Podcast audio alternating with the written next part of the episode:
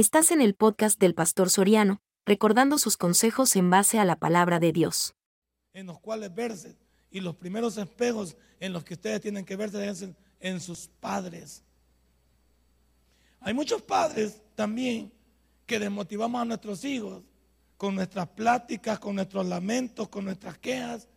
Y tenemos una familia de deprimidos, donde los hijos siguen el patrón de los padres porque los padres solo pasan hablando de fracaso, de su pasado, de sus cosas. ¡Ey! Ya pasó. Las nuevas generaciones necesitan decirles, tú sigue adelante, tú tienes tiempo, tú debes de darlo. Ayer veía una película de impacto profundo y, me, impactó un pedazo, cuando ya el meteorito va a pegar con la tierra. Y como han sido seleccionados personas para solo un millón de personas para entrar en unas cuevas que habían construido. Una señora tiene un, recién bebé, un, bebé recién nacido y se lo entrega a su hija, no, no tendrá más de 18 años la niña o unos 17 años, se lo entrega para decirle, más que se salve él, nosotros ya vivimos. Los padres también invertimos en nuestra familia cuando le decimos, bueno, avancen ustedes, nosotros ya la regamos. Avancen ustedes. Nosotros ya nos equivocamos. Avancen ustedes, pero queremos que ustedes no lleguen donde nosotros llegamos. Y este hombre nos va a enseñar lo que pasó. Primero de Samuel, capítulo 28, versículo del 1 a 9. Deseando lo que ya perdimos. Pobrecito este. Ya lo había perdido todo. Pobrecito porque Dios lo había bendecido a este hombre, siendo el primer rey de Israel. Dios lo bendijo dándole todo Israel a su disposición. ¿Y cómo termina este muchacho? Yo no quiero que usted y yo terminemos así. ¿Cómo se llama el sermón? Deseando lo que ya perdimos. Así es que ya no, ya no está llorando, levántese. Aconteció en aquellos días que los filisteos reunieron sus fuerzas para pelear contra Israel. Y dijo Aquis a David, ten entendido que has de salir conmigo a campaña, tú y tus hombres. Y David respondió a Aquis, muy bien, tú sabrás lo que hará tu siervo. Y Aquis dijo a David, por tanto yo te constituiré guarda de mi persona durante toda mi vida.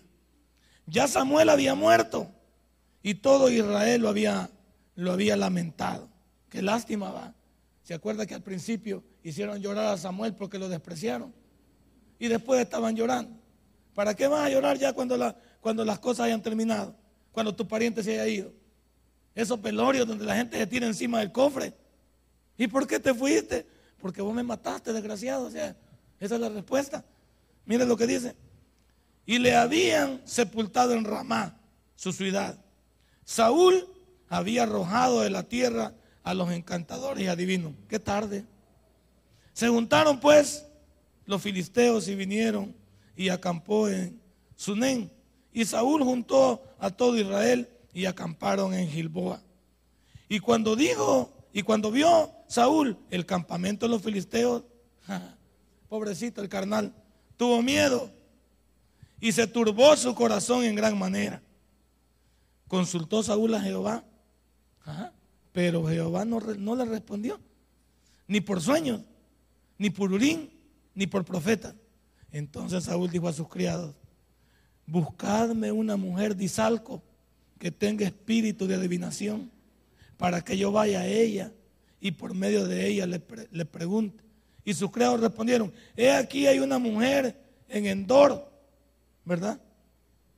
Que tiene un espíritu de adivinación. Y se disfrazó Saúl cobarde, ni siquiera pudo ir en persona. Y se puso otros vestidos y se fue con sus hombres y vinieron aquella mujer de noche. Y él dijo, yo te ruego que me adivines porque el espíritu de adivinación, por espíritu de adivinación, y me hagas subir quien yo te dijere. Y la mujer dijo, he aquí tú sabes lo que Saúl ha hecho, cómo ha cortado de la tierra los evocadores y a los adivinos. Porque pues pones tropiezos a mi vida para hacerme morir. Él había dictado un decreto y yo lo estaba violando.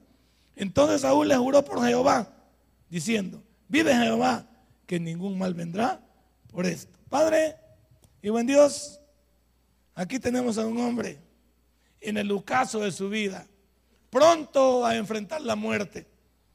Y qué lamentable que este hombre tiene que recurrir donde no hay, cuando él sabía que Dios lo había levantado, lo había soportado y lo había bendecido. Hoy también aprenderemos lo que Dios ha hecho en nuestras vidas. Hoy aprenderemos que ese Dios no nos ha abandonado, que somos nosotros los que le hemos vuelto la espalda a nuestro Dios. En el nombre de Cristo Jesús hemos orado.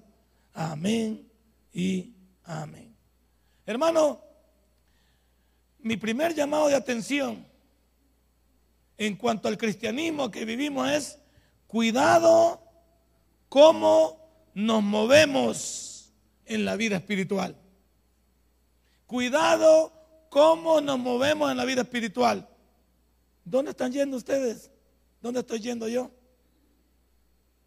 ¿Quiénes son las personas en quien depositamos nuestra confianza, dejando a Dios a un lado? ¿A quiénes vamos a suplicar? Teniendo un Dios como el que tenemos.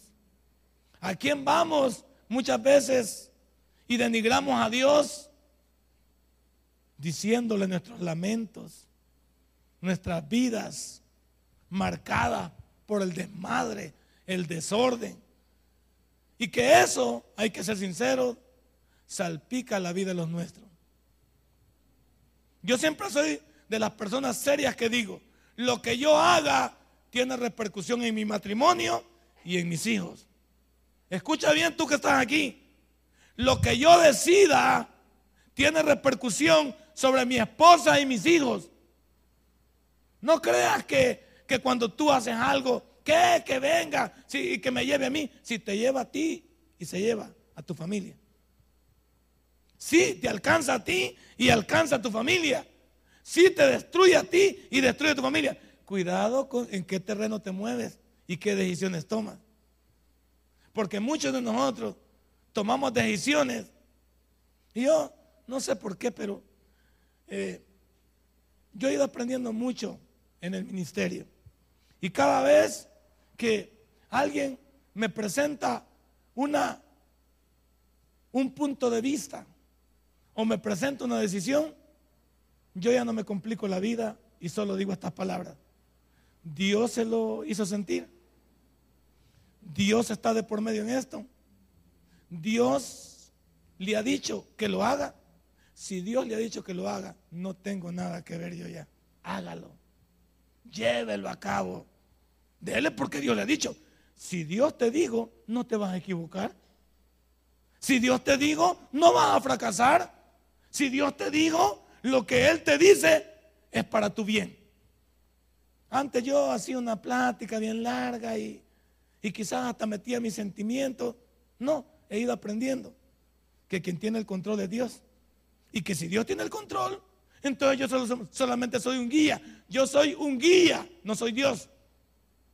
Entonces cuando alguien viene y me, y me pone un punto de vista, me pone una decisión, me pone algo que va a hacer, la pregunta de hoy en adelante es, ¿está de acuerdo Dios con lo que está haciendo? Dios se lo puso en el corazón. Dios le dijo que está bien. Y la persona me contesta, no, mire, no, contésteme. Dios se lo dijo. No es que no sé. Ah, vaya, entonces regrese. Regrese y vaya a consultarle nuevamente. Y pregúntele a él. Porque él no se va a equivocar. No, no está seguro. Vaya otra vez en él. Y cuando venga con la respuesta correcta, yo voy a respetar esa respuesta. Yo voy a respetarla. ¿Por qué? Porque yo solo soy un instrumento de Dios. ¿No soy Dios? Este hombre tenía después de Dios al mejor aliado. Tenía a Samuel en vida. Y en vida nunca le obedeció a Samuel y lo quería traer ya después muerto. En vida está como esos hijos que, que son la colita Judas. Esos hijos que llevan por la calle de la amargura a sus padres, que los hacen sufrir, que los padres le dicen, mira, eso no, y ese noviazgo, no, no, ¿qué? Mi nana, mi nana tiene que irme nada, si ella se equivocó. Si ella me que por eso la dejó mi papá y ahí van y, y tienen... Cuando muere mamá, es cuando comenzamos a chillar. ¿Y para qué? Si le diste una mala vida. Si tu mamá, tú la mataste con tu, la forma en que ella se cargó del cerebro, la forma en que ella quiso hacerte comprender, la forma en que ella, quiso llevar. ¿Y ahora para qué va a Si ya está muerta. Si ya está muerta, ya está muerta. Y todos los consejos que te, que te pudo dar, ya te los dio. Y todo lo que tú pudiste hacer, no lo hiciste. Ahora levántate si quieres. Y mira si puedes lograr algo de lo que esa muerte dio. Saúl fue lo mismo se movió en un ambiente carnal. Se movió en un ambiente, digo, yo soy el rey. A mí me ha levantado. Samuel no significa nada para mí. Y no se le olvidaba a él que antes de que él fuera levantado como rey, Samuel ostentaba los tres, las tres situaciones o ministerios que solo Jesucristo lo ha ostentado. Y Samuel ha sido el único.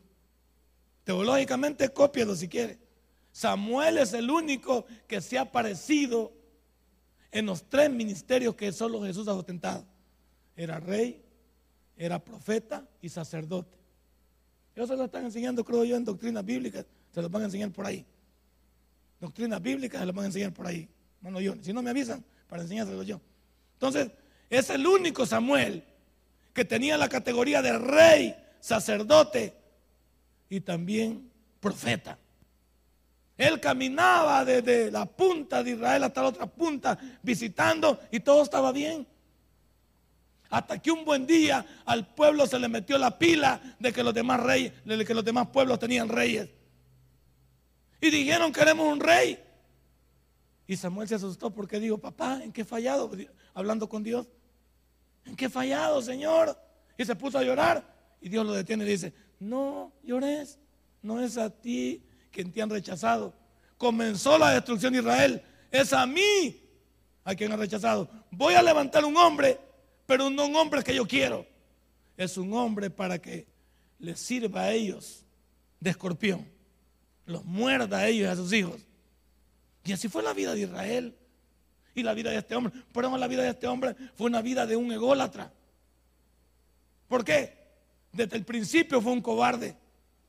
Cuando eh, Goliat estaba retando a los ejércitos de Israel, él no tuvo la valentía de salir a enfrentarlo o a decirle algo. Tuvo que llegar un bicho por ahí a dejar comida. Y se acercó y hizo la pregunta del millón. ¿Quién es ese incircunciso para que rete y maltrate a los ejércitos de el temible, el Dios de Israel? Y todos le dieron al bicho, callate, hombre, bicho. Con que ni el rey sale. Callate, que vos también. No, digo el bicho, si yo le rompo la quijada a los, a los osos y a los leones, y este chancletudo, y este que pariente de qué, de, de, Gulliver y los, y los, y los, ¿cómo se llama? Y los frijolitos, ¿qué va a hacer? Ah, este yo me lo apeo. Y el rey se puso contento un ratito porque era cobarde. Hasta hizo que al bicho le pusieran todas sus cosas y al bicho no le quedaban. El bicho se sentía como que era eh, ¿cómo se llama? Estos, estos muñequitos, ¿cómo se llaman los muñequitos esos nuevos? Los que se arman y desarman. ¿Ah? No, pero ¿cómo se llaman los que se arman y desarman? Los transformes, ¿va? Entonces digo, no, que estas carajadas me sirven de estorbo a mí. A mí quíteme de esto. Y déjenme nada más mi hundilla y mis piedritas. Usted nos hubiera burlado de ver al cipote ¿qué decís vos? Con unas piedras, bicho tullido y bicho con, con sus pieles y sale con su, con su hundilla. ¿Qué hubiera hecho usted? Igual que yo, este bicho pasmado va.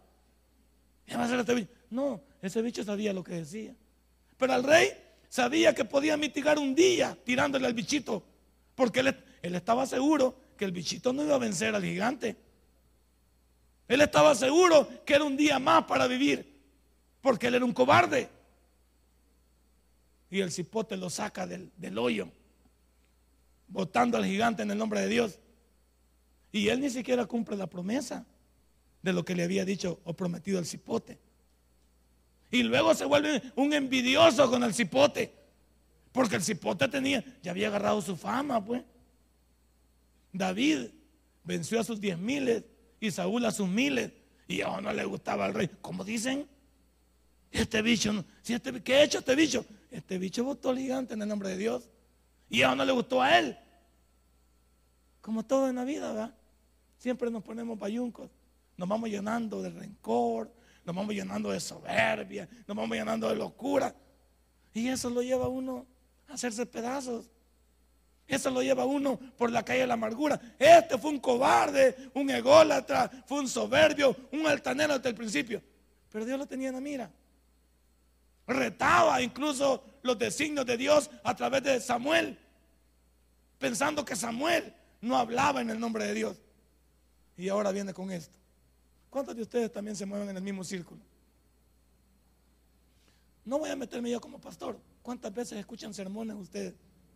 No importa el predicador que les está hablando a, su vida, pero no quieren obedecer. Porque creen ustedes que no tiene la autoridad esa persona o no tiene por qué meter en sus vidas para decirle. ¿Cuántos? ¿Cuántos menospreciamos la palabra? Menospreciamos a las personas. ¿Cuántos? Yo voy a decir una cosa, yo no podría estar de acuerdo con muchos predicadores, pero respeto cuando están en el púlpito porque en la forma en que Dios los utiliza. Los puntos de vista son aparte. Que no me parecen ciertas cosas, aparte. Que algunas situaciones no me cuadran, aparte. Pero yo he visto cómo Dios los utiliza. He visto cómo Dios habla. He visto cómo Dios entra en uno y le hace sentir la manera en que uno debe de comenzar a vivir. Pero no nos vamos a lamentar al final, como muchos. Ustedes que están jóvenes o están de media vida, no pueden llegar al final para, para comenzar a llorar. Todos los epítetos que salen, va. Murió Cassius Clay, Mohamed Ali, el viernes y se levanta un montón de epítetos. ¿Por qué no le dijeron cuando estaba en vida? ¿Por qué no le dijeron a Cassius Clay que, que él había influido en la vida de Obama? Obama dice hoy, Cassius Clay influyó sobre mí para que llegara, se parece a Martin Luther King. ¿Por qué no le dijeron cuando estaba vivo?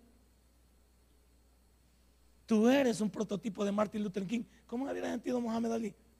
Pero ahora ya no oye nada Mohamed Ali. LeBron James y, y, todos esos dicen, no, él nos abrió el camino. Se lo hubieran dicho en vida. ¿Cuántos de estos nunca fueron a visitar a Cassius Clay? A visitarlo, a su casa. Podemos tener una entrevista contigo. Queremos decirte lo que tú representas. Ah, cuando está muerto. Y salen, y ahora salen las, las peleas grabadas y todo. Ya se murió. Ya se murió. Y cuando se mueren, decimos todo. No, si era bueno. No, si está. ¿Y por qué no leímos cuando estaba vivo? Cuando estaba vivo no servía. Era un viejo enclencle, una vieja que no servía para nada. Esto aquí, esto allá. Y cuando se muere, levantamos un montón de dichos que ni usted se los cree. Son patadas de ahogado. Y este eh, eh, Saúl nos va a decir eso en esta mañana. Deseando lo que ya perdimos. Él no se estaba dando cuenta que su reino estaba a punto de finalizar. A partir de este capítulo no se va a levantar. A partir de este capítulo, Él está condenado a morir a partir de este capítulo, su reino tiene límite. ¿Por qué esperar uno enfermarse para, para acercarse a Dios? ¿Por qué esperar esto y lo otro para acercarse? Acérquese ya. Meta en el banco celestial sus ahorros para que cuando metan su tarjeta de débito, usted tenga los suficientes ahorros que lo respalden para lo que usted necesita. Muévase. Muévase en, el, en el círculo de Dios. Ya deje de moverse en los círculos de la duda, en los círculos de, que, de que, esto, en el círculo del lamento, en el círculo de, del rencor, en el círculo de, que me desconfían de mí, no me quieren. Esto, deje de moverse en ese círculo, hombre. Los humanos somos así de raros. Los humanos somos así de locos. Pero usted no puede destruir su vida porque otro crea, diga o, haga. Usted es único. ¿No se ha dado cuenta que es único usted? ¿O hay otro igual que usted? Por fellita que sea, usted es la única. Por fellito que usted sea, usted es único. Tenga la pata más larga que la otra. Un dedo tenga hongo. La nariz es como de guara. Usted es único. No hay otro como usted. Y usted debe decirse a usted mismo, no, hombre, yo soy único. Pero como la gente cuando comienza a hablar sobre nuestra vida, comienza a cambiarnos de manera de pensar. Sí, quizás, ¿verdad? Sí, yo creo, en eso no me había fijado. Yo no me había puesto a pensar en eso. Y, usted tiene razón. Eh, comenzamos a escuchar voces de todos los enfermos mentales a los cuales consultamos. De todas las personas que no vienen para beneficiar mi vida, sino para destruirla. Porque nadie quiere ver ojitos bonitos en cara ajena. Nadie se atreve a decir qué es lo bueno que se está haciendo. Ahí anda un loco, va a criticar a los políticos y es pastor que cada vez que sube, o ya hasta malas palabras pone, criticando al presidente, criticando al, otro, criticando. Para él nadie está bien. Pero es hermano. Y es pastor. Y se da duro ahí, dándole y que no sé qué. Deja en paz a esos locos y vivir tu vida, brother. No es de aquí para, para que no nos estén viendo. No es de aquí. Es un es pastor. Y no le he puesto nada yo porque no lo quiero sacar de onda. Pero ya hasta lo quiero desconectar. Porque tiene una cosa que va, y que no sé qué, se duerme el presidente que tiene anemia, se duerme aquí que no sé qué, que no, el carenuégado, se duerme aquí. Y, yo digo, bueno, estas cosas, pues. Y esta locura de este loco, pues. Ah, pero él cuando predica, me imagino que, porque tiene una buena predicación, y tiene una buena predicación. Tiene una excelente predicación. Pero yo lo veo que a cada rato y pone y digo, este vive más para los demás que para él. Este vive más para afuera que para adentro. Este vive más para que lo oigan que para lo que él tiene. No, hombre, vivamos para lo nuestro, para tu familia, para los tuyos. Y cuando los tuyos estén bien cobijados y estén bien ilustrados cuando quieren, entonces comencemos a vivir para los demás. Pero como somos candiles de la calle oscura de nuestra casa, como don Saúl, que ya cuando estaba palmado el, Samuelcito quería traerlo. Y cuando lo tuvo en vida, nunca fue a la casa. Siempre le echó del palacio. No quería ni verlo. Ya no vengas. Yo no te quiero escuchar. Vos no sos parte de él. ¿Y hoy por qué lo estaba llamando? ¿Cuántos vamos a llamar a las personas hasta que ya no estén? ¿Cuántos vamos a añorar a las personas hasta cuando no estén? Deseando lo que ya perdimos en el trabajo nos portamos mal. ¿Qué? Si ya tenés el único trabajo en el que yo puedo estar. Paz, lo despiden y se queda. Casi ¿Y ahora qué voy a hacer? Y no dice que no voy a trabajar en cualquier parte. Pues. Y trataban mal al jefe y a tus compañeros. Y en el colegio también. ¿Qué? ¿Y para qué me va a servir el estudio? ¿Y para qué tal cosa? ¿Para qué me va a servir? Llegas a adulto, mueren tus padres y no sabes hacer nada. Y dices, ¿y ahora qué voy a hacer? Llama a Chespirito, pero ya se murió también. Llama a Chespirito. A ver qué vas a hacer. Ah, ahorita la juventud nada sirve. Llega el momento clave en que desaparecen sus protectores, desaparecen los que los acuerpaban, los de la visión. Un hermano me contó que a, un, a uno de aquí de este país le dejaron una buena herencia.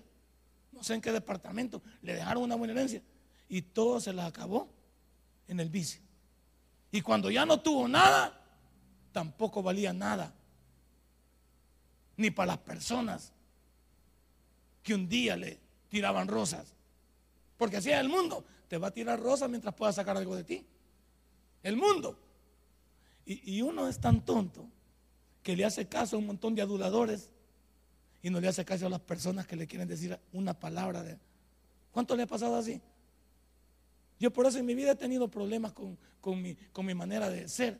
No soy un adulador. No me gusta adudar a la gente para decir, yo digo lo que siento y soy sincero. Incluso he tenido problemas con personas con que he trabajado porque quería que me sentara a que, le, a, que le adulara como todos los demás, a que le dijera qué tan bueno estuvo, qué hizo y qué excelente. No, no, yo no. Yo soy una persona que digo lo que siento y no soy una persona que ataca por la espalda. Soy una persona que voy de frente. Y así soy yo. Pero hay gente que le, gusta que le anden diciendo y que le anden, y que le anden elevando. ¿Y después qué? Cuando ya no tenemos nada, ¿cuánto valemos? Cuando ya no podemos dar, ¿cuánto, cuánto valemos? Cuando ya no podemos producir, ¿cuánto valemos? Cuando ya no nos pueden exprimir, ¿cuánto valemos? Véanlo en la vida. Pero ni siquiera yo soy una persona también como pastor y me puedo comparar con cualquiera. No soy un aprovechado. Usted puede tener su negocio aquí, yo nunca lo he visitado para decirle, mire tal cosa. Mire, hermano, tal cosa. Y sacan. Yo he visto, yo he visto pastores que van a, lugares y regáleme ese par de zapatos. Y regáleme aquella, chumpa. Y regáleme aquel reloj. Y cuando me quedo viendo así, digo yo. Bueno, y la gente se los da. Y la gente se los da. Y la gente se los quita, se los entrega, se los da. Y ve a la gente que les está hablando normal, que la gente que los ama, que les protege, a esa gente no la quieren. Y es cuando llega uno al final de sus momentos, cómo añora uno que ha perdido amistades que valieron la pena, que ha perdido personas que valían la pena. Porque una de las cosas que uno en la vida nunca debe olvidar, aquel que te ayudó, aquel que te dio la mano, a ese nunca lo debe olvidar. Y cuando necesite, siempre habrá una persona que estará a la orden para cualquier situación. Así debe ser.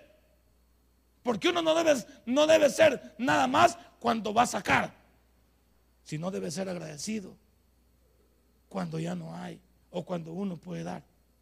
Y eso se nos olvida en la vida. Se nos olvida.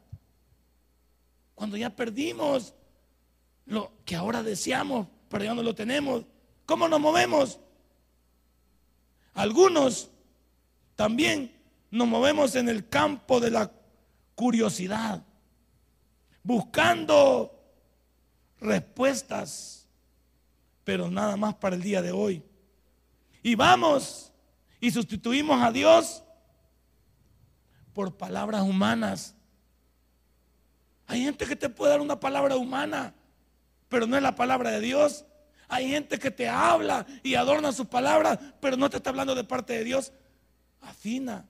Por eso los cristianos tenemos algo que nos define con respecto a lo que está afuera. Tu vida, lo que te hablan, lo que te dicen, lo que pasa a tu alrededor, tiene una parte esencial dentro de este cuerpo espíritu de discernimiento. Espíritu de discernimiento. Cuando alguien me está hablando, yo sé si me está hablando falsedad. Cuando alguien me adula, cuando alguien trata de meterme trampa, cuando alguien trata de salirme adelante, nosotros tenemos algo con el que Dios nos ha, nos ha puesto para que nos defendamos. Espíritu de discernimiento. Pero eso se consigue cuando tú vives al lado de Dios.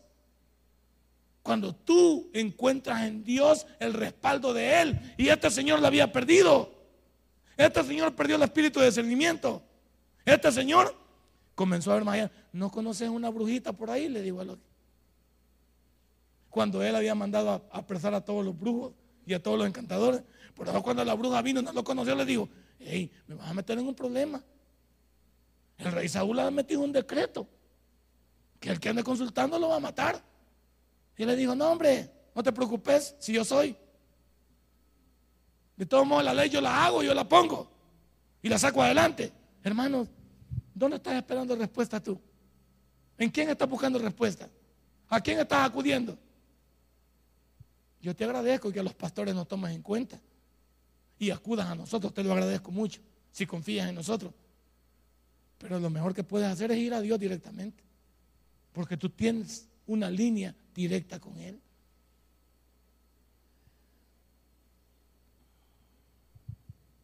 El ser humano anhela saber su futuro.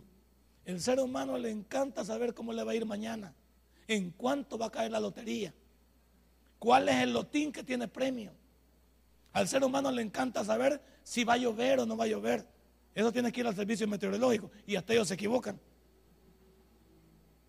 Al, ser humano le encanta saber si, si esto o lo otro va a funcionar.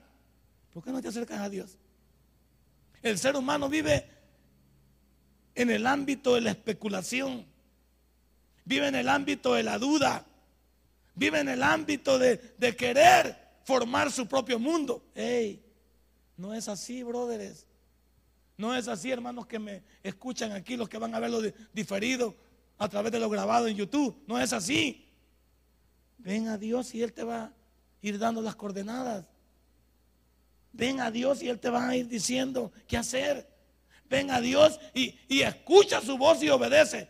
Porque algunos escuchamos un sermón como este, pero no vamos a obedecer. Aguantar el negrito con lo que salió hoy. El negrito traje hoy un mensaje psicológico. El negrito quiere que no me, no me metas a mí, hombre. Si el sermón también sirve para mí. Si el sermón no lo preparo para usted, lo preparo para todos nosotros. Ah, que yo estuviera fuera del sermón. Entonces ya vuelo, pues. Si me tiro de aquí me voy yo sico para allá adelante. Si no vuelo, soy un ser humano. Soy una persona totalmente normal. El sermón es para todos. Y cuando nos movemos en el ámbito del menosprecio. No, ese sermón no era para mí. Fíjate que no vino el que le tocaba. No vino mi marido, mira, y a él le tocaba. El cipote hoy no vino y para él era, no era para usted. Es como que, nosotros nos negamos a entender. ¿Por qué? Porque nos movemos en el ambiente de querer saber por otros medios qué nos espera mañana. ¿Por qué no haces tu altar familiar, que es lo que pedimos? ¿Por qué no te agarras de tu altar familiar y le pides a Dios que quieres mañana? Porque el mañana es incierto para nosotros. Así de plano. Hasta para Walter Mercado. Ya se murió. No. Bueno, no sé. Pero hasta para él. Esa gente inventa.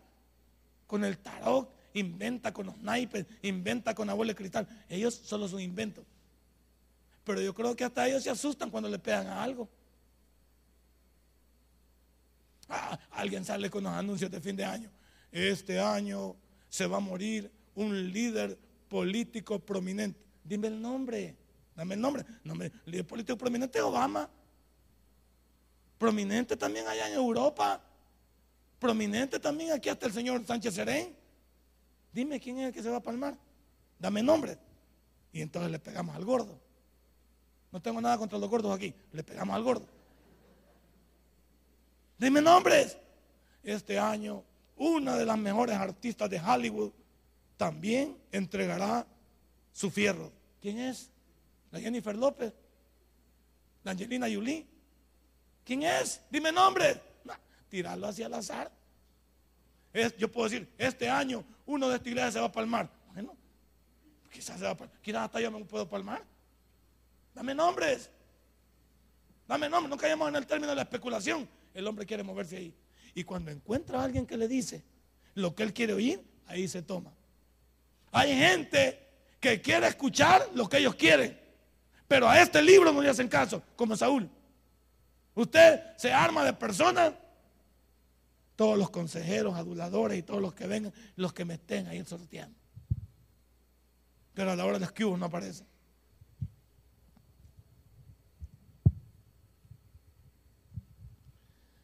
Una de las cosas que escribí aquí es, ¿qué desesperó a Saúl para buscar la ayuda en el ocultismo. ¿Qué desesperó a Saúl?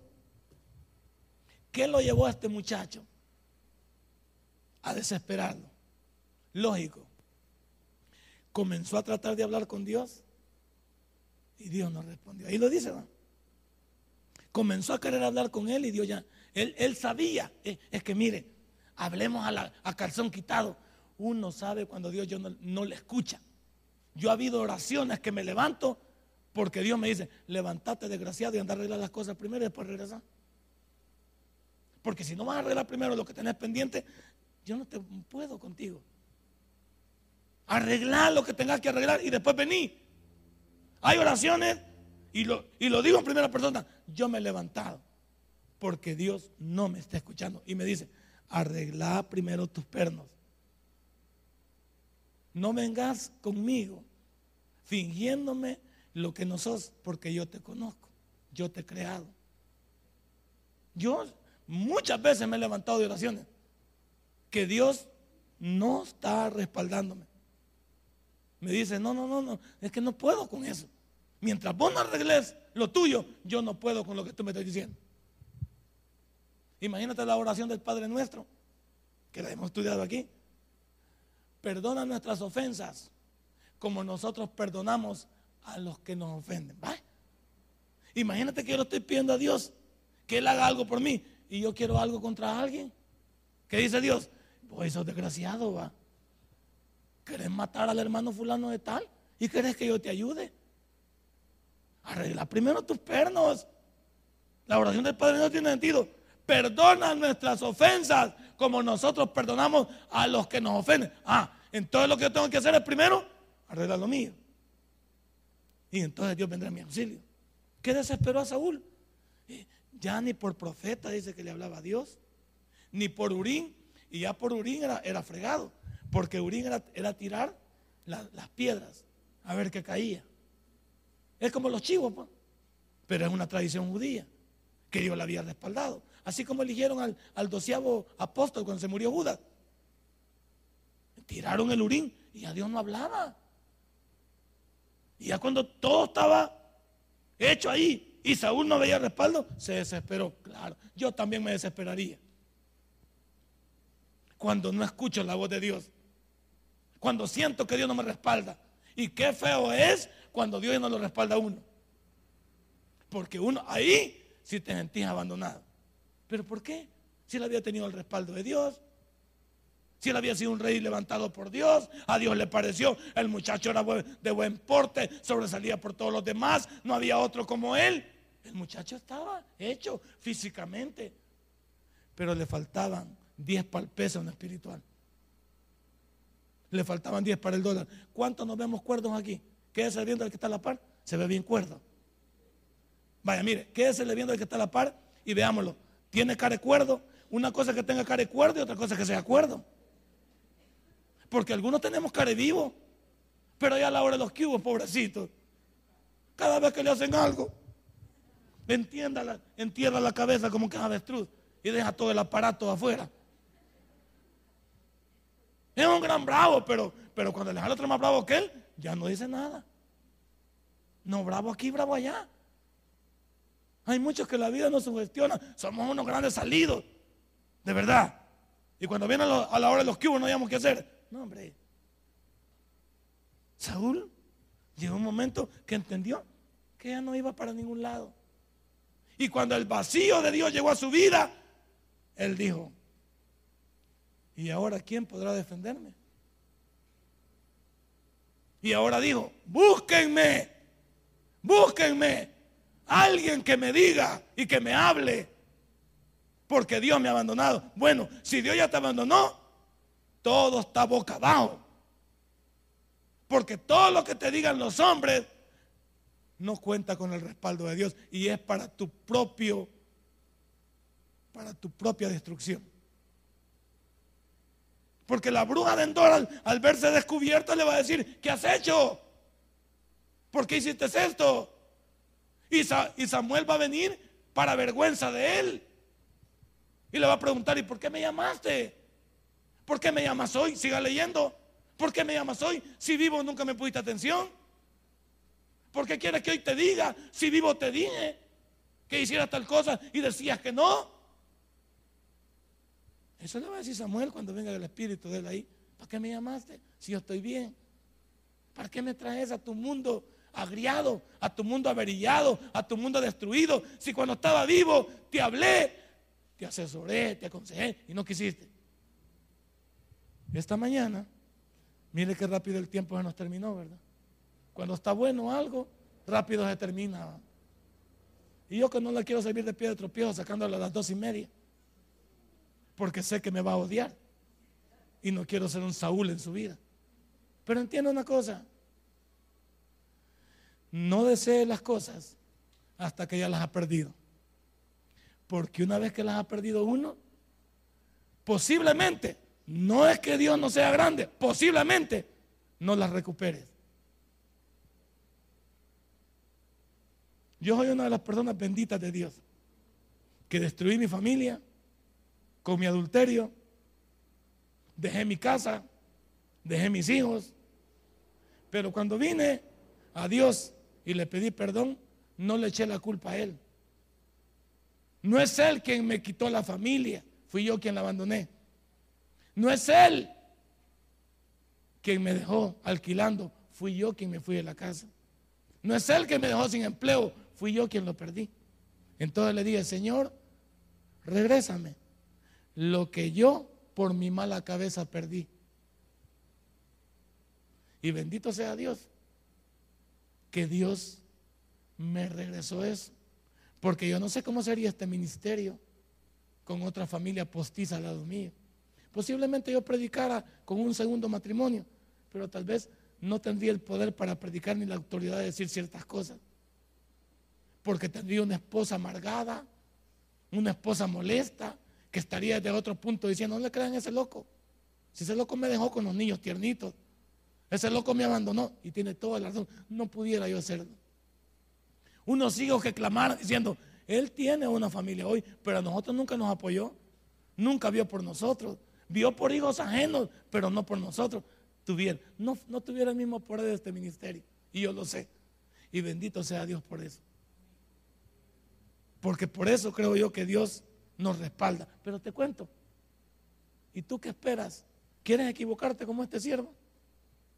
Algunos no van a recuperar lo que han perdido, porque va a ser demasiado tarde. Porque nadie sabe cuánto ama algo hasta que lo ha. Dele un fuerte aplauso a nuestra Dios. Padre y buen Dios, muchísimas gracias, porque tú eres grande y maravilloso. Y esta noche, esta mañana, nos has enseñado que no debemos de desear. Si este mensaje ha impactado tu vida, puedes visitarnos y también puedes buscarnos en Facebook como Tabernáculo Ciudad Merliot. Sigue con nosotros con el siguiente podcast.